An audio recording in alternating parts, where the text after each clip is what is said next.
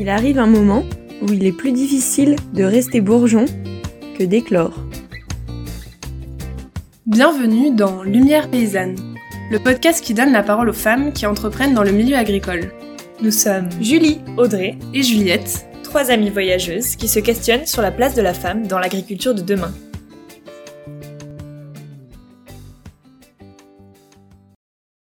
Bonjour à tous, aujourd'hui nous avons la joie d'interviewer Anaëlle, pépiniériste depuis 4 ans en Dordogne. Bonjour Anaëlle. Bonjour. Tu n'es pas issue du milieu agricole, tu as fait des études d'anthropologie et d'histoire. Tu es maman de deux garçons qui ont la particularité de faire l'école à la maison, car en effet tu es passionnée par la transmission du savoir. Tu as d'ailleurs écrit des livres illustrés et tu es en cours d'écriture d'un prochain livre sur l'agriculture syntropique et sa philosophie. L'expérimentation est aussi un domaine qui te fait vibrer et que tu mets en pratique dans ton métier tous les jours aujourd'hui. La première question que nous aimerions te poser, c'est quel est ton parcours et qu'est-ce qui t'a amené à devenir agricultrice? Alors vous avez parlé de, la formation universitaire. Ceci dit, j'ai commencé à faire du jardin avec ma mère euh, quand j'étais adolescente et j'ai jamais arrêté. Et je me suis formée ensuite euh, avant la naissance de mes enfants, à la... j'ai fait un BPREA, un brevet de responsable d'exploitation agricole, en bio. Mais les rangées de salade m'ont jamais intéressé. et il a fallu que je rencontre dans les Pyrénées une pépiniériste pour me dire, mais oui, bien sûr, c'est ça que je veux faire. Et donc ça, c'était il y a sept ans. je me suis formée avec elle pendant deux ans. Et ensuite, j'ai commencé ma pépinière.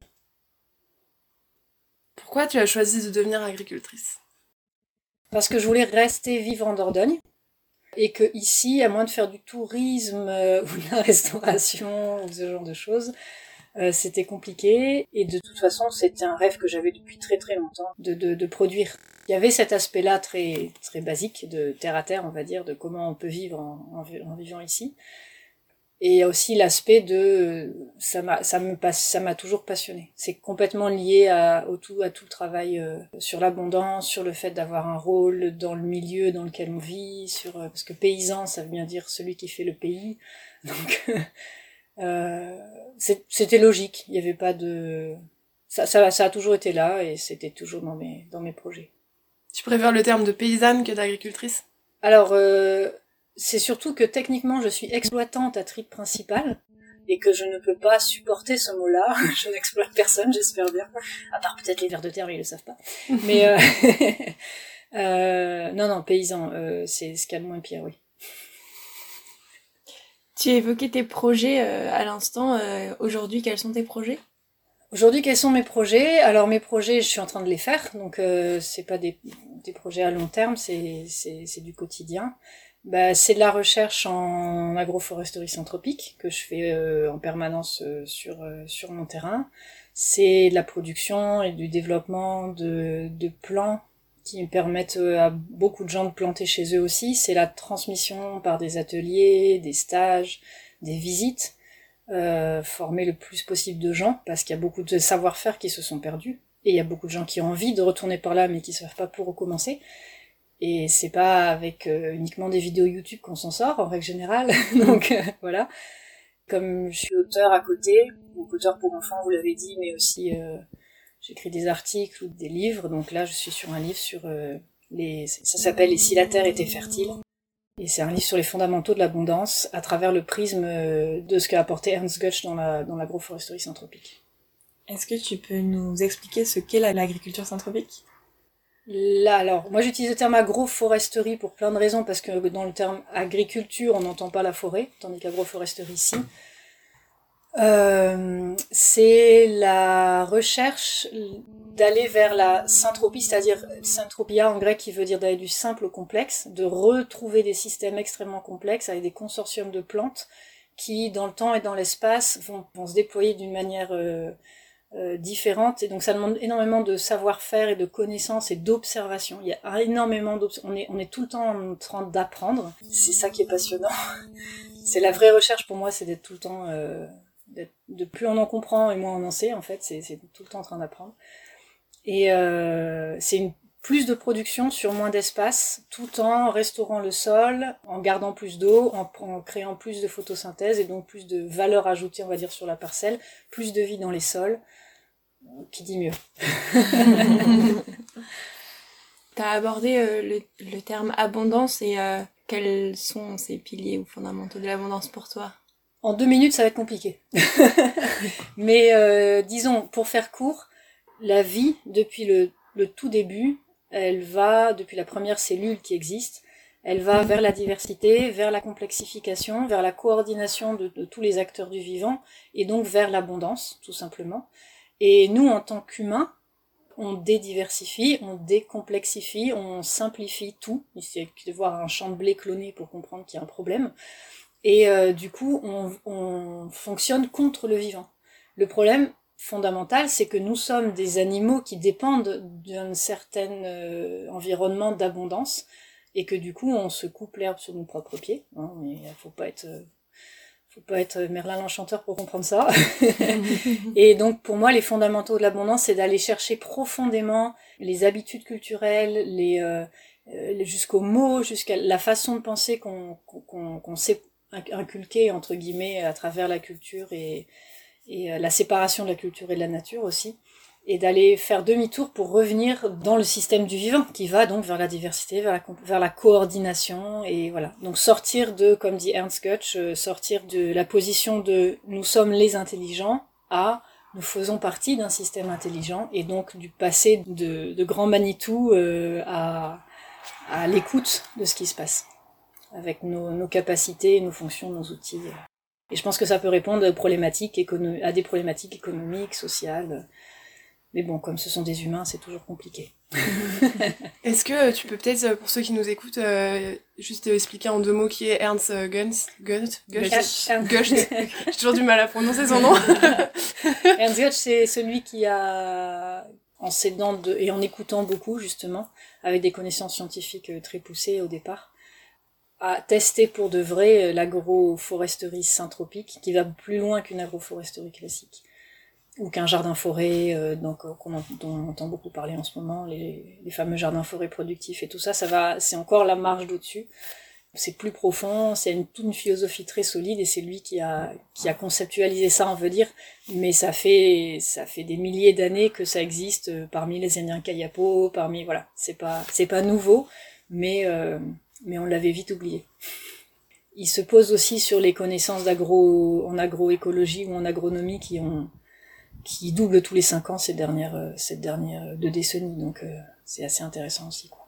On comprend pourquoi ça marche. du coup, tu parlais justement de cette importance de revenir au vivant.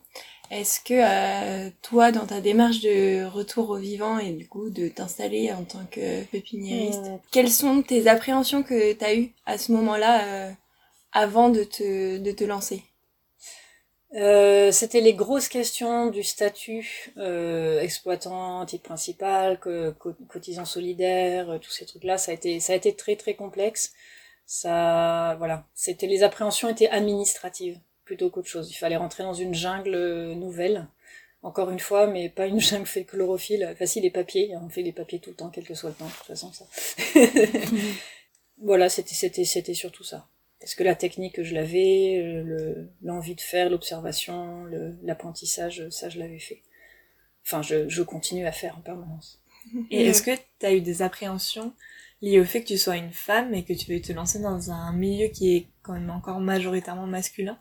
J'ai pas eu d'appréhension parce que les exemples que j'avais euh, ne faisaient pas la distinction femme ou homme. Ma formatrice est une formatrice d'ailleurs, donc euh, c'est son compagnon qui l'aide, comme le mien m'aide aussi sur la pépinière, mais euh, c'est c'est moi la chef. j'ai pas eu d'appréhension là-dessus, j'ai découvert les difficultés d'être une femme au fur et à mesure.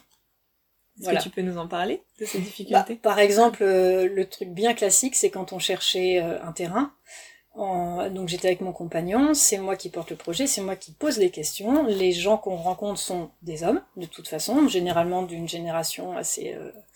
Enfin celle d'avant, quoi. Et à chaque fois, je posais la question, il répondait à mon conjoint. Parce que c'était un homme. Parce que c'est pas... Comment dire C'est pas sérieux d'être une femme quand on s'installe. C'est mignon, mais c'est pas sérieux. C'est en plus, je m'installe sur une toute petite parcelle. J'ai un demi hectare. Je travaille sur un demi hectare. C'est carrément ridicule pour des gens qui travaillent sur 120 ou 150 hectares depuis euh, avec le gros tracteur et tout ça. Et du coup, euh, au début, euh, voilà, par exemple, les chasseurs qui m'ont fourni une partie de la clôture, parce que ça fait partie de voilà du travail qu'ils doivent faire, ils m'ont fourni de la clôture, ils comprenaient pas, ils, ils disaient que j'étais pas paysan parce que c'était pas de la production, c'était un jardin. Donc c'était, c'est, il y a, y a le fait d'être une femme, mais il y a aussi le fait de rentrer dans des systèmes de micro-fermes qui sont pas encore compris forcément par le milieu agricole de la génération d'avant. La génération d'aujourd'hui, il y a aucun problème et j'ai pas trouvé d'autres problématiques. Il y a personne qui, les gens, ils aiment beaucoup euh, avoir, euh, ils aiment beaucoup avoir des gens qui leur expliquent et comme moi j'aime bien expliquer et transmettre ça leur va très bien et j'ai jamais eu de retour sur le fait que c'était problématique parce que j'étais une femme. Voilà. Et ayant été confrontée du coup à ces à ces personnes-là, comment est-ce que toi t'as réagi et est-ce que t'as été euh, découragée à certains moments ou est-ce que tu qu'est-ce que t'as mobilisé pour surmonter un peu ces rencontres? C'était vexant, c'est tout. Après, euh, au-delà de je suis une femme et je monte un projet, je n'aurais pas pu monter ce projet-là sans mon compagnon qui pour le coup, euh, on est sorti des, des, zones traditionnelles de confort euh, de place euh, qui est un homme, qui est une femme, qui doit faire quoi. En ce moment, il s'occupe des enfants parce que je travaille ou parce que je vous réponds, et qui sont à l'école à la maison donc pendant ma période de, production. Pendant la grosse ma saison pépinière, c'est lui qui s'occupe des enfants, c'est lui qui j'arrive le midi à table, je mets les pieds sous la table, je repars à travailler et le soir j'ai le droit à un massage des fois. c'est lui aussi qui va euh, s'occuper du problème de moteur, qui va euh, me mettre l'électricité, qui va me faire des trucs de fou pour que c'est lui qui va passer la, machine, euh, le, motoculteur quand on démarre une, une planche sachant que une fois que c'est passé, je travaille en sol vivant et puis après il n'y a plus motoculteur. Euh, c'est très complémentaire. C'est pas quelque chose où euh, je disais en rigolant c'est moi la chef, donc c'est moi qui choisis ce que je plante, comment je vends et tout ça. Mais euh, il est, c'est indispensable. C'est un, un équilibre de compétences. Au-delà d'être un homme ou une femme, c'est un équilibre de compétences parce que je pourrais très bien avoir des, des très grandes compétences de de mécanique et, mais c'est lui qui m'a appris l'organisation, tout simplement, parce que j'étais très bordélique. euh, et du coup, ça a simplifié, ça a simplifié beaucoup de choses. Par contre, moi, j'ai des compétences qu'il n'a pas, et c'est tout à fait, euh, c'est complémentaire. Donc, c'est plus une, c'est, voilà, si j'ai un conseil éventuellement à donner quand on s'installe, c'est de vérifier qu'on a le panel de compétences. Parce qu'en étant paysan, il faut être administrateur, il faut être comptable, il faut être webmaster, il faut savoir faire euh, de la commercialisation, du service après-vente, de la présentation, des photos, euh, de, de, de c'est, c'est, et accessoirement on produit quelque chose aussi. Ah, c'est, terrible, voilà. Euh, c'est important d'avoir un panel de compétences, quel que soit le, quel que soit le genre de la personne. C'est pas ça qui importe, je trouve là, pendant la période où je suis à tout le temps à la pépinière, c'est lui qui s'occupe des enfants et de la maison. Mais il fait aussi des ruches et du jus de pomme. Donc à ces périodes-là, c'est inverse en fait. On a un, emploi du temps très organique. Ça va dépendre du temps qu'il fait, ça va dépendre des commandes qu'il y a, ça va dépendre si c'est la saison des pommes, des ruches, de la pépinière, du jardin. Et donc on tourne beaucoup comme ça. C'est pas du bureau du 7 à 8, ça n'a rien à voir, c'est complètement Surtout que les enfants étant non scolarisés, euh, on a aussi un autre rythme par rapport à ça pour moi, c'est aussi important de prendre du temps à être avec les enfants pour qu'ils grandissent, pour qu'ils apprennent et tout ça, que de préparer euh, la bouture et, euh, et de vendre des plans qui permettent aussi ce genre de, situation de vie. Hein. On a choisi aussi d'avoir ces capacités-là en termes de temps, en termes d'énergie, en termes de, de choix financiers, parce que c'est un choix aussi. Et euh, tout est imbriqué l'un dans l'autre. Mais c'est pas un système fixe parce que les enfants grandissent, parce que la pépinière bouge, parce que parce que il y a des virus qui se promènent, parce qu'il y a plein de choses qui fait que qui fait qu'il faut s'adapter en permanence quoi. Est-ce qu'aujourd'hui tu penses que tu as trouvé euh, ta place dans ce milieu? Ah oui, tout à fait. oui, oui. C'est dans le milieu en tout cas des pépiniéristes qui m'ont formé. Euh, il y a quasiment autant de femmes que d'hommes et ça pose aucun problème aux uns et aux autres. Oui, j'ai trouvé ma place totalement, je pense. Et les, les personnes qui viennent m'acheter des plans et qui reviennent et qui reviennent et qui envoient les autres, bah, ça montre que, que je trouve aussi ma place au niveau, au niveau commercial, au niveau, à tous les niveaux, quoi. petit à petit. Cette année, euh, cause Covid, euh, les gens se sont dit, oh mon Dieu, il faudrait peut-être que je plante un truc qui se mange dans mon jardin. et euh, on n'a pas eu le temps de dire ouf qu'on était dévalisé jusqu'à la pratiquement le dernier pied de framboise. Est-ce que tu pourrais nous raconter une rencontre qui t'a marqué en positif ou en négatif et les enseignements que tu en as tirés? En positif, c'est Juliette Watson de la pépinière euh, de l'arbre aux fruits, qui m'a dans les Pyrénées que j'ai rencontré euh, par hasard. Et euh, que quand j'ai vu ce qu'elle faisait, je dis c'est ça que je veux faire. et il y a toute une philosophie de vie, une manière de travailler que j'ai changé aussi parce que j'ai adapté à mes dix ans de recherche que j'avais faites avant aussi et de, de pratique sur le terrain parce que je débarquais pas dans la dans la dans le jardin ou dans la production agricole comme on dit euh, comme ça. Mais euh, ça a été, c'est vraiment une personne que j'aime beaucoup et qui m'a montré que c'était pas un problème de s'installer en tant que femme dans un couple euh, avec des choix, avec c'est un choix familial hein, de faire ce genre de choses, hein, mais. Euh... Pour toi, euh, quels sont les atouts d'être une femme euh, dans le milieu agricole? Je sais pas. J'en sais rien. Je répondrai en termes de compétences plutôt qu'en termes de genre. Je pense que les atouts que j'ai moi, en tant que moi, en dehors d'être une femme, c'est les atouts de, de capacité de communiquer, de former. Et du coup, j'oriente aussi ma pépinière dans ce sens-là, parce que ce sont mes compétences et mes, mes envies aussi. Mais j'ai pas, en tant que femme, euh... j'en sais rien. J'ai pas, je sais pas. C'est, je vous dis, c'est, c'est plus de la compétence et c'est plus de l'équilibre organique qui se passe, et plus à deux, pour le coup, que toute seule. Quel conseil donnerais-tu aux femmes qui souhaitent euh, s'installer ou qui ont un projet en tout cas d'installation éventuel De vraiment se faire confiance parce que même d'après ce que je viens de dire, ça a l'air simple comme ça, mais ça a demandé des années aussi parce que même si on est une femme libérée, qui a fait des études, qui a choisi son compagnon et ce petit tata, son, son truc de vie, tout ce que vous voulez, on a quand même quelques millénaires de patriarcat dans les pattes, euh, c'est difficile à, s'en sortir. Et du coup, euh, une priorité peut-être au désir euh, des hommes plutôt que, de, par exemple, de notre compagnon, tout ça. Une, une, un affaiblissement de la croyance dans ses propres capacités parce qu'on est une femme, même si c'est extrêmement subtil. Même après avoir fait des études, même après avoir s'être prouvé qu'on peut faire des tonnes de choses, il y a ce, cette empreinte très lourde qui passe à travers les générations et les siècles.